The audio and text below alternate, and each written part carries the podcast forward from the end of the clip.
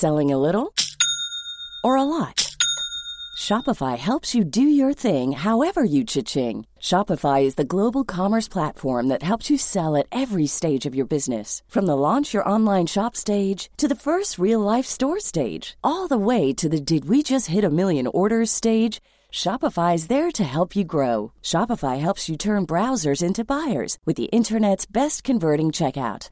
36% better on average compared to other leading commerce platforms because businesses that grow grow with Shopify. Get a $1 per month trial period at shopify.com/work. shopify.com/work.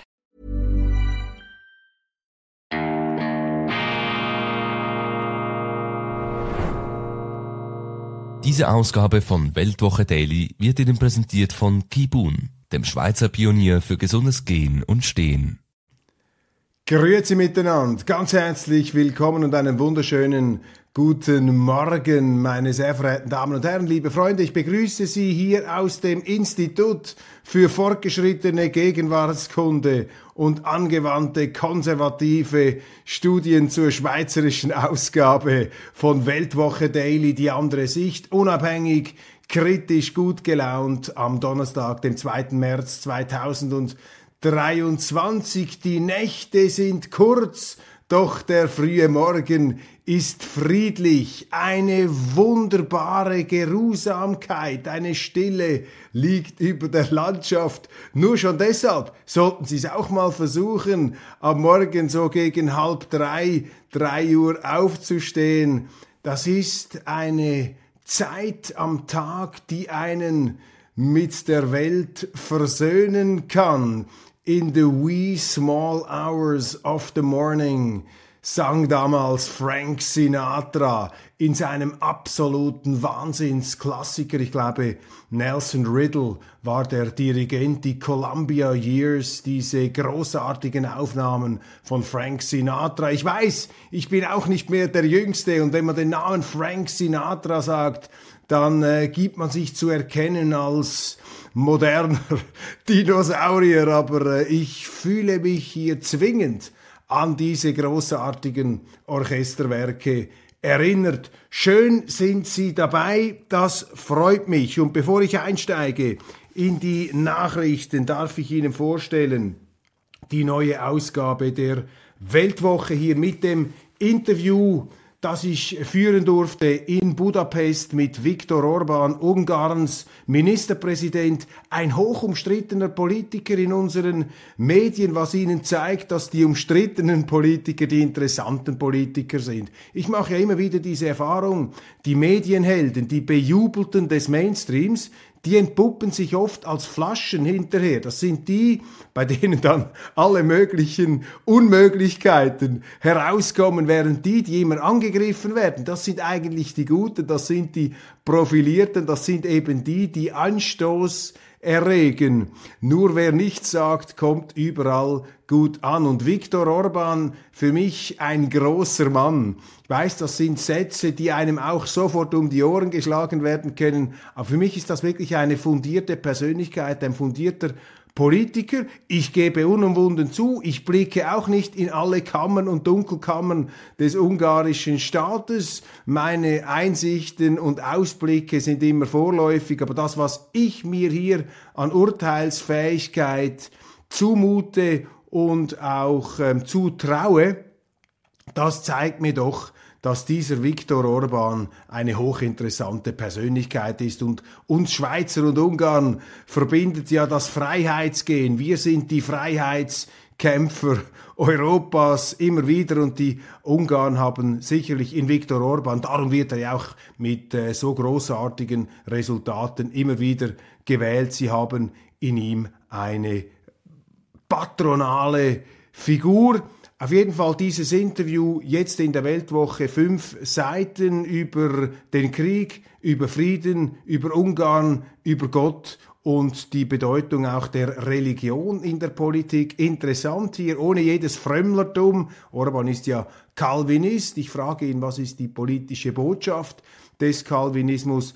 Die wichtigste Erkenntnis vielleicht dieses Interviews ist, Als ich Orban gefragt habe, in einer wunderschönen Bibliothek des alten Schlosses von Budapest, wo ja der klassische, der herkömmliche Regierungssitz ist und früher auch war, habe ihn gefragt, was ist Ihre entscheidende Beobachtung in diesem Ukraine-Krieg? Und er sagt, 2014, also vor neun Jahren, als das Ganze begonnen hat, gab es Europa noch. Damals war der Wille spürbar, in Europa das Geschehen in die Hand zu nehmen, die Amerikaner draußen zu halten und selber als außenpolitischer, friedensstiftender und ordnungsherstellender Akteur in Erscheinung zu treten. Heute sei Europa nicht mehr vorhanden. Wir haben dann über die Gründe spekuliert. Ich habe eine These in den Raum äh, gestellt. Ich habe gesagt, könnte es sein, beziehungsweise nach meiner Überlegung ist die Europäische Union, ist die EU eine Bedrohung für Europa, ist die EU eine Krankheit, die Krankheit, die möglicherweise tödliche Krankheit Europas. Nein, die tödliche Krankheit ist es nicht. Europa hat sich immer wieder aufgerappelt und Europa ist stärker als die EU. Aber diese EU ist eine Art Matrix, ein Schlauch- und Energieabzapfungssystem, das die Nationalstaaten schwächt und an ihre Stelle eben nichts Funktionierendes setzt. Und auf diese These hin hat mir äh, Orban, der ja ein glühender Europäer ist, der sich ja immer als Schützling auch und Ziehsohn von Helmut Kohl, dem alten deutschen Kanzler, mittlerweile verstorben, ähm, dort als äh, ja, ähm, Euroturbo sich immer wieder ähm, auch ins Zeug gelegt hat. Ähm, da hat mir äh, Viktor Orban recht gegeben. Also ich glaube, die institutionelle Fehlkonstruktion EU kommt immer deutlicher zum Tragen. Wir beschäftigen uns, beschäftigen uns mit den Nordafrikanern. Philipp Gut hat einen ähm, Report geschrieben, eine Recherche über diese in der Schweiz zahlenmäßig stark zunehmende, man muss das so sagen, ähm, Problemgruppe innerhalb der Asylsuchenden. Nicht alle Nordafrikaner selbstverständlich sind da mitgemeint, das muss man heute immer wieder aus juristischen Gründen betonen. Aber es ist halt leider einmal so, dass äh, bestimmte Weltgegenden darauf spezialisiert zu sein scheinen, ähm, eher fragwürdige Individuen auf diese internationalen Wanderstrecken zu schicken. Der Mensch bleibt die Krone der Schöpfung. Wir werden der künstlichen Intelligenz immer überlegen sein. Jobst Landgräbe und Rüdiger Safranski. Dieses Dossier verdanken wir unserem Kollegen Matthias Matusek, der mit ähm, Jobst Landgräbe im Kontrafunk, diesem neuen, ähm, wie der Name schon sagt, oppositionellen Radiosender ein Interview geführt hat und Matthias Matusek hat in diesem Zusammenhang auch mit Rüdiger Safranski gesprochen, dem deutschen Autor, Intellektuellen und großen Geisteserforscher, ähm, der ähm, auch brillant schreiben kann. Und Jobst Langrebe ist Arzt und Mathematiker und er kommt zum Schluss, dass eben die künstliche Intelligenz nicht intelligenter ist als der Mensch.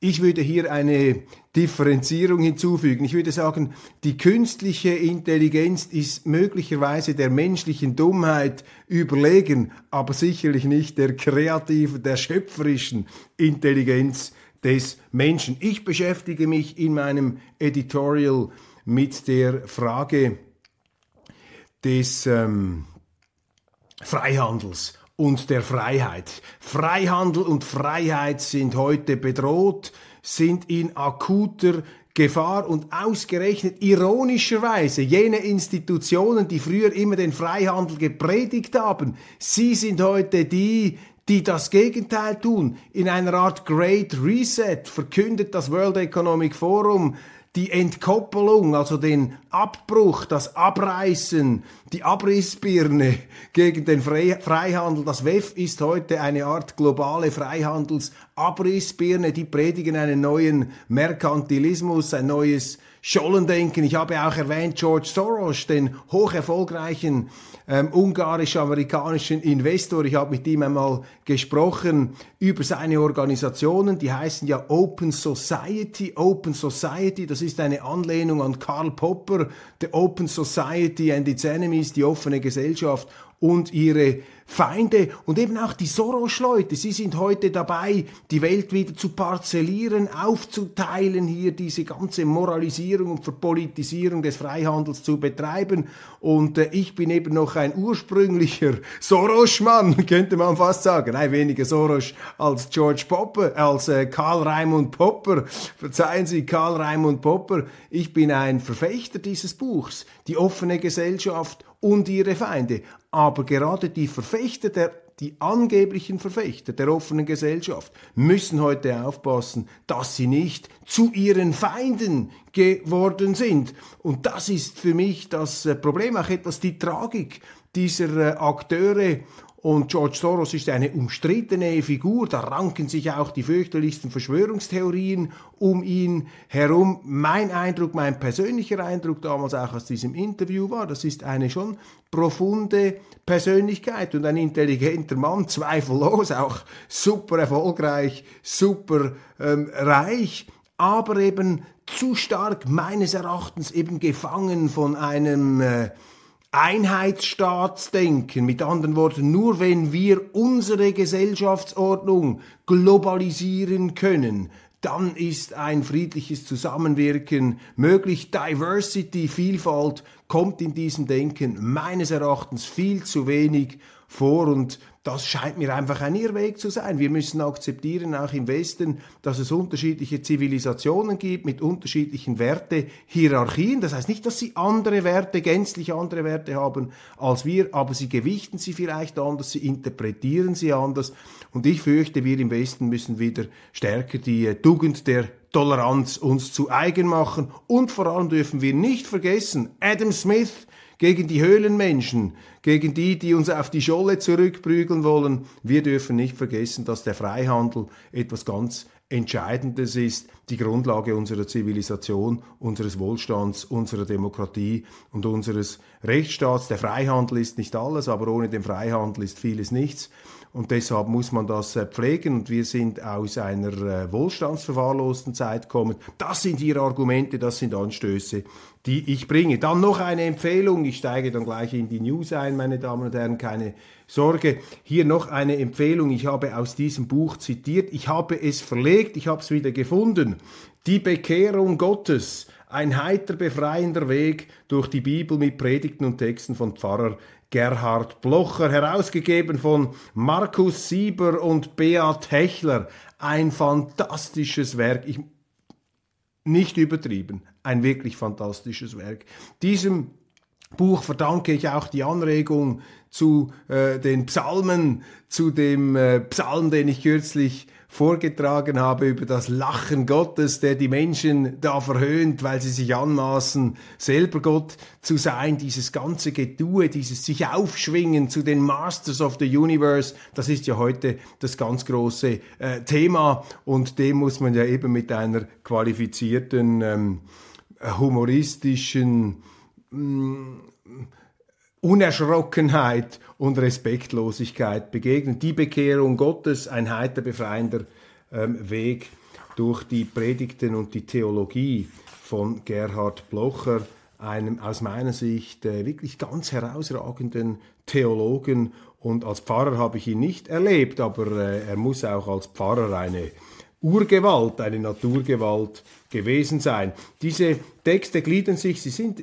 übrigens recht kurz äh, geschrieben, pointiert ähm, zum Alten Testament, zum Neuen Testament. Ich finde es auch schön, dass hier äh, Texte sind zum Alten Testament, dieser äh, Urschrift, dieser umwerfenden, diesem, diesem Felsblock, dieser Cheopspyramide sozusagen in der äh, abendländischen Geistesgeschichte. Dann habe ich von Elisabeth eine Zuschrift bekommen, die sich äh, aufregt. Ähm, Elisabeth über die ukrainische Botschafterin in Bern, die neue, die kaum hat sie hier angefangen, der Schweiz schon die Leviten zu lesen äh, glaubt oder, oder muss, sie glaubt, das tun zu müssen.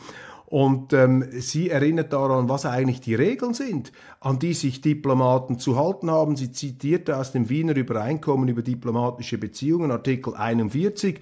Alle Personen, die Vorrechte und Immunitäten genießen, sind unbeschadet derselben verpflichtet, die Gesetze und anderen Rechtsvorschriften des Empfangsstaates zu beachten. Sie sind ferner verpflichtet, sich nicht in dessen innere Angelegenheiten einzumischen.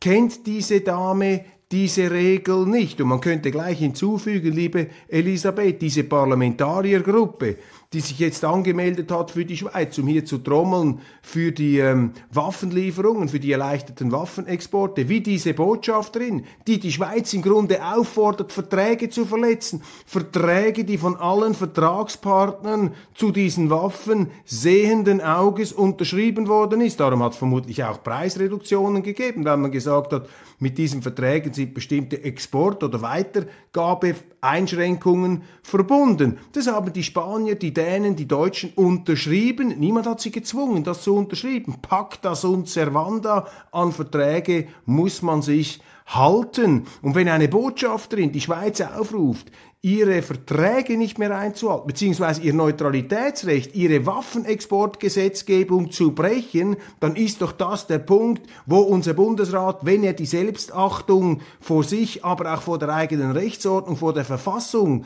die zu wahren, die zu garantieren, er geschworen hat, dann ist doch spätestens der Zeitpunkt gekommen, dass er sich hier dieser Dame einmal annimmt. Und jetzt kommen gleich die nächsten, kommt eine Brigade von ukrainischen Parlamentariern ähm, in die Schweiz, so zumindest wurde das gemeldet, und möchte hier auftrumpfen und möchte hier auftrommeln. Und da muss man doch ganz klar ein Veto ähm, setzen, da muss der Riegel geschoben werden. Die können nicht hierher kommen.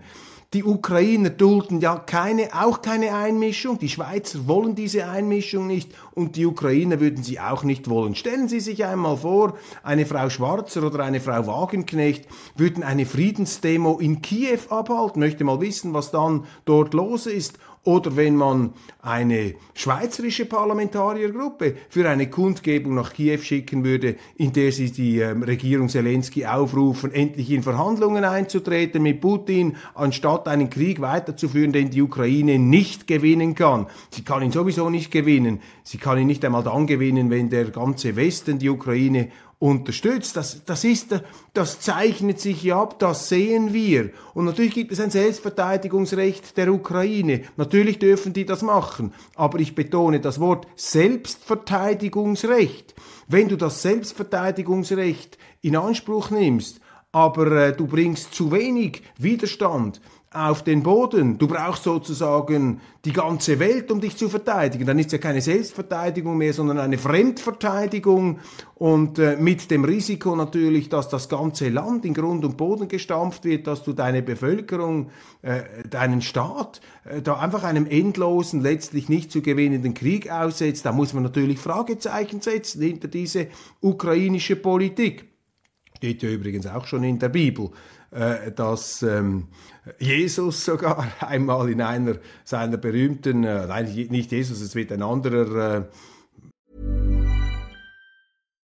Here's a cool fact: A crocodile can't stick out its tongue.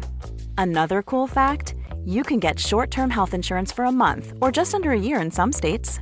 United Healthcare short term insurance plans are designed for people who are between jobs, coming off their parents' plan, or turning a side hustle into a full time gig.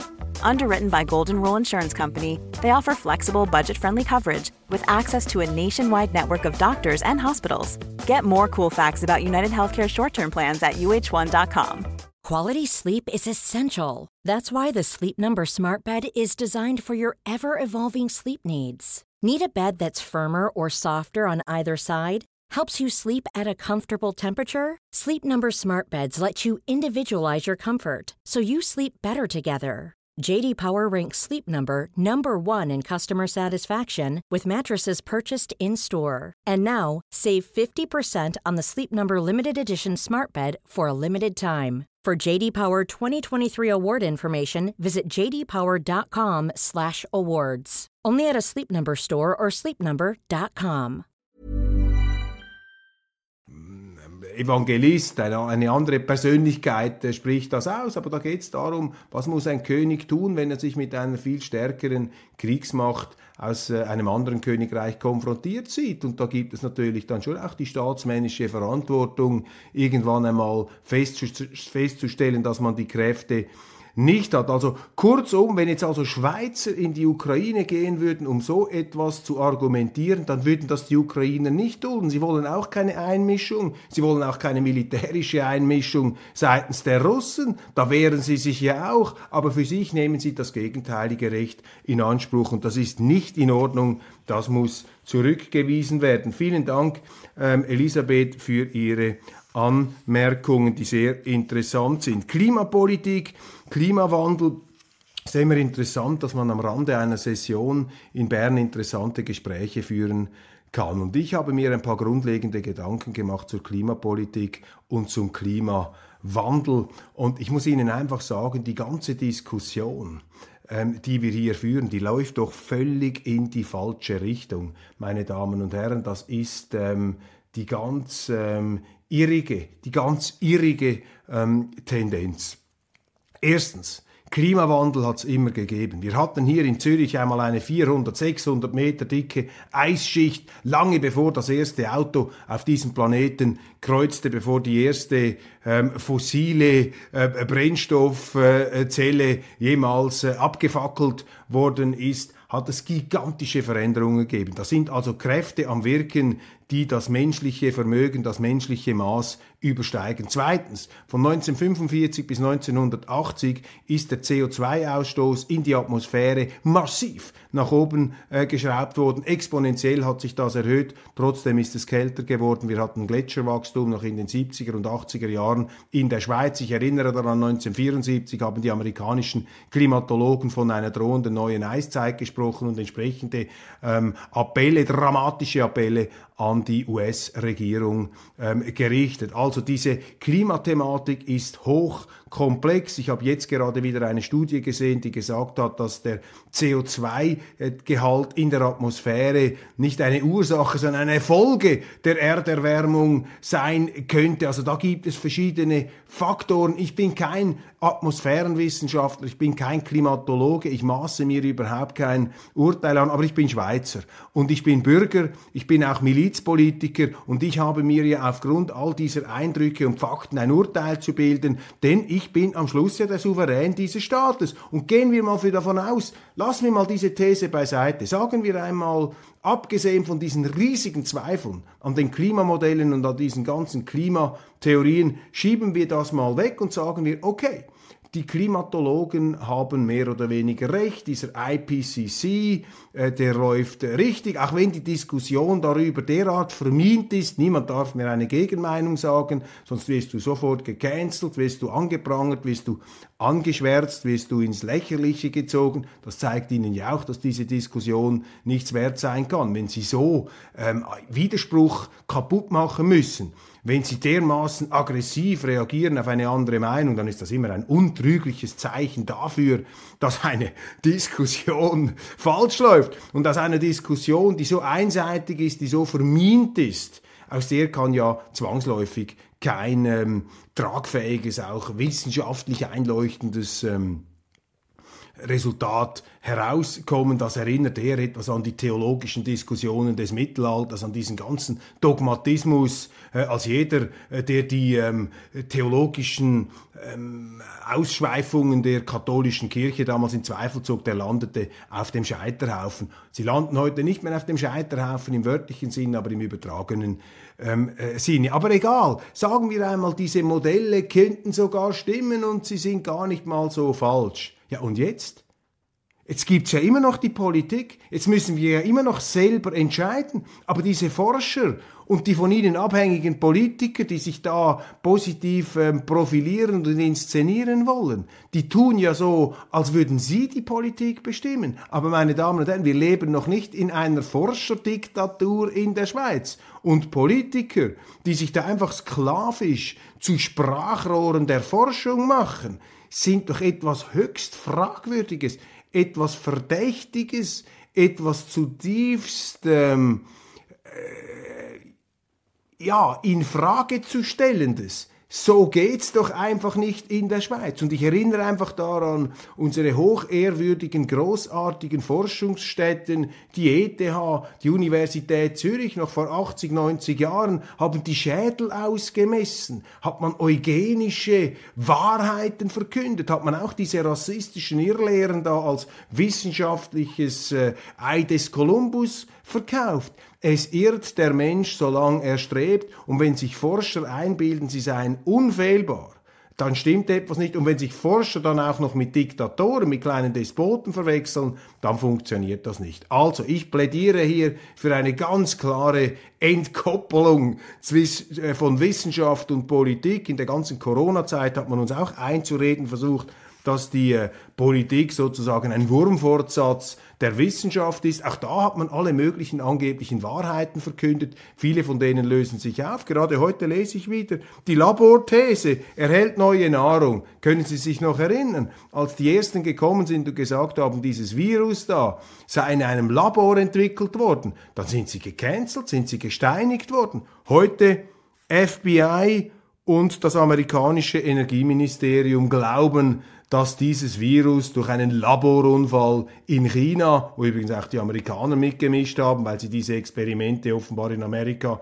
nicht selber machen können, machen sie die in China oder in anderen Biolabors weltweit sozusagen außerhalb der eigenen Kameraöffentlichkeit. Auch wieder so eine typische ähm, Geschichte, dass man das hinter den Kulissen versucht. Ja, also die Wahrheiten von heute äh, sind möglicherweise ähm, äh, die Fake News von gestern. Also müssen wir aufpassen, dass wir uns da nicht ähm, sklavisch abhängig machen von diesen Forschern. Italien nimmt kaum Flüchtlinge zurück, eine Schlagzeile des heutigen Tages. Ja, Schengen und Dublin, diese Flüchtlingsabkommen der EU sind institutionell gescheitert. Die Schweiz müsste sie künden, wir müssten raus. Gestern der Nationalrat entscheidet sich für Hunderte von Millionen für Krippenfinanzierung, Krippensubventionierung, Staatskinder. Das ist hier ähm, verabschiedet worden. Die Verstaatlichung der Familie, die Teilverstaatlichung der Familie, die Teilverstaatlichung der Kinder, das, was man im 20. Jahrhundert mit den Eisenbahnen gemacht hat, mit entsprechenden Milliardendefiziten als Folge, die Verstaatlichung der Eisenbahnen, jetzt also die Verstaatlichung der Kinder. Das ist für mich gegen die Grundwerte der Schweiz gerichtet, gegen Eigenverantwortung und Freiheit. Familien, Mann und Frau haben auf der Grundlage ihrer eigenen wirtschaftlichen Leistungsfähigkeit, man muss sich eben eine Familie auch leisten können und sich in die Situation versetzen, dass man sich eine Familie leisten kann. Wenn man das nicht kann, dann können Sie nicht einfach die Allgemeinheit anzapfen oder die Reichen oder die, von denen Sie annehmen, sie hätten noch Geld das ist gegen die Schweiz und damit werden die Familien staatsabhängig und das ist gefährlich. Damit fördern sie die Monokultur, damit schädigen sie de die Demokratie, damit schädigen sie auch das Menschenrecht auf Eigentum, denn um diese ganze Krippenkolchose zu finanzieren, müssen sie natürlich zwangsläufig jemand anderem das Geld, diese 700 Millionen Franken, wegnehmen. Und für mich besonders deprimierend, dass die äh, Freisinnig-Demokratische Partei, die FDP, gestern in mehr oder weniger allen Abstimmungen mit den Linken ähm, zusammen synchron das Ganze abgesegnet hat. Die SVP allein auf weiter Flur hier in dieser Verteidigung von Freiheit und Eigenverantwortung. Das ist für mich jetzt also wieder ein Beispiel dafür, dass die Schweiz sich selber abhanden kommt, dass man sich da sozialistischen Rezepten ausliefert und sogar die Freisinnigen machen damit. Wenn sie vor 20, 25, vielleicht vor 30 Jahren einen Freisinnigen gefragt haben, hätten, können Sie sich vorstellen, dass die Freisinnigen einmal die staatlichen Kinderkrippen unterstützen? Dann hätte er ihnen den Vogel gezeigt und sie sind verrückt, sie sind ein Demagoge, sie sind ein Populist. Das äh, wäre die Situation gewesen. Heute hat sich die freisinnige Position im Grunde darauf kapriziert, dass man gesagt hat, ja, wir möchten eine etwas geringfügigere ähm, Unterstützung statt 20 Prozent, 15 Prozent der Linken. Darum haben sie in der Schlussabstimmung nicht mitgemacht. Krippen-Euphorie im Nationalrat, das ist natürlich äh, der Gang in den Sozialismus, in die Familienkolchose, in die Verstaatlichung der Kindheit. Den Ukrainern muss der Weg in den Arbeitsmarkt geebnet werden. Großer Aufsatz heute in der NZZ. Ja, das ist eben das Asylchaos, das unsere Medien vorantreiben. Man sagt, dass ähm, die Leute, die jetzt mit dem Schutzstatus in die Schweiz kommen, dass die auch arbeiten sollen hier. Das ist eine Vermischung der verschiedenen Migrationskategorien. Ein Schutzbefohlener ist eben nur auf Zeit hier. Jetzt fängt man schon an, die zu integrieren. Die Zeitungen machen Druck in diese Richtung. Das ist das Asylchaos. Darum haben wir diese Zuwanderung und da, da, deshalb sind diese Zeitungen auch so verlogen. Die NZZ hat jetzt gemerkt, oh, die Zuwanderung, das läuft etwas aus dem Ruder, wir müssen dagegen sein. Die schreiben den Artikel dagegen. Gleichzeitig ebnen sie auch einer Politik den Weg, machen sie sie salonfähig, erzeugen sie moralischen Druck in diese Richtung, damit eben dieses Asylchaos weitergeht und wir immer noch mehr Zuwanderung erhalten. Das ist eine Oberflächlichkeit, die sich natürlich in der Praxis, in der Politik rächen wird. In diesem Zusammenhang übrigens auch interessant, dass die Schutzstatus S-Ukrainer AHV beanspruchen dürfen. Eine entsprechende Regelung ist da in Kraft. Ähm, das berichtet Weltwoche Online. Nationalrätin Martina Bircher wollte in der parlamentarischen Fragestunde vom 12. Dezember 2022 von Sozialminister Alain Berse wissen, wie genau es um die AHV-Berechnung dieser Flüchtlinge steht. Berse antwortete, dass Personen mit Schutzstatus S eine AHV-Altersrente beanspruchen könnten, wenn sie bei Antritt ins AHV-Alter den Wohnsitz und gewöhnlichen Aufenthalt in der Schweiz haben und während mindestens eines vollen Jahres Beiträge geleistet haben.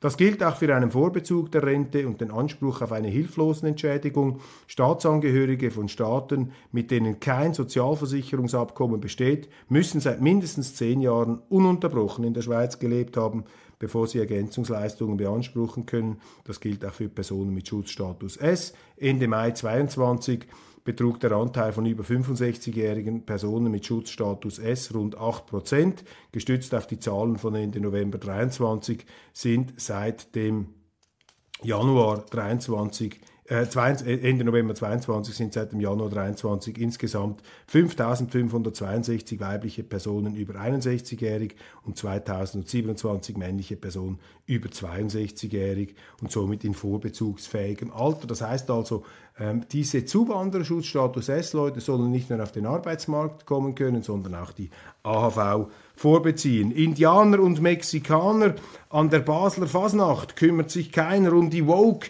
Debatte. Die angeblich umstrittenen Kostüme sind gefragt wie eh und je. Das ist eine gute Nachricht. Die politische Korrektheit scheitert an der Basler Fasnacht. Corinne Mauch, die Zürcher Stadtpräsidentin, hat eine flammende parteiische Rede gegen Russland gehalten zum Jahrestag der Ukraine. Eskalation, Neutralität, AD, das Bewusstsein ist weg auf der linken Seite. Sowieso äh, Kuppeln mit Kindern. Das Schweizer Fernsehen muss eigentlich sparen, lanciert jetzt aber eine Kuppelshow für Alleinerziehende. Darin sollen Kinder einen Partner für Mami und Papi finden. Das ist das Schweizer Fernsehen.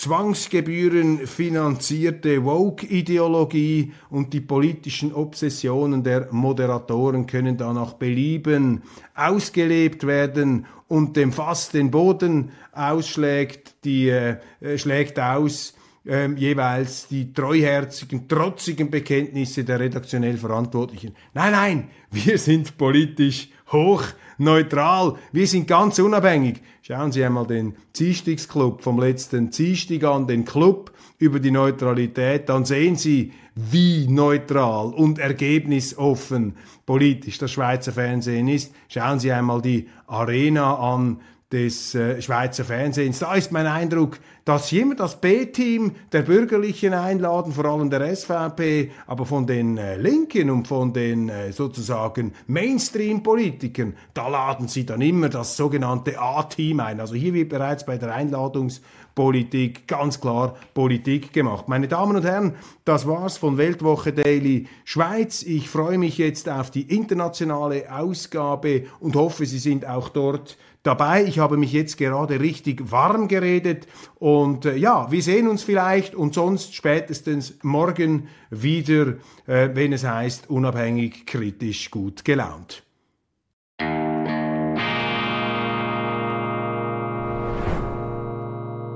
Diese Ausgabe von Weltwoche Daily wird Ihnen präsentiert von Kibun, dem Schweizer Pionier für gesundes Gehen und Stehen.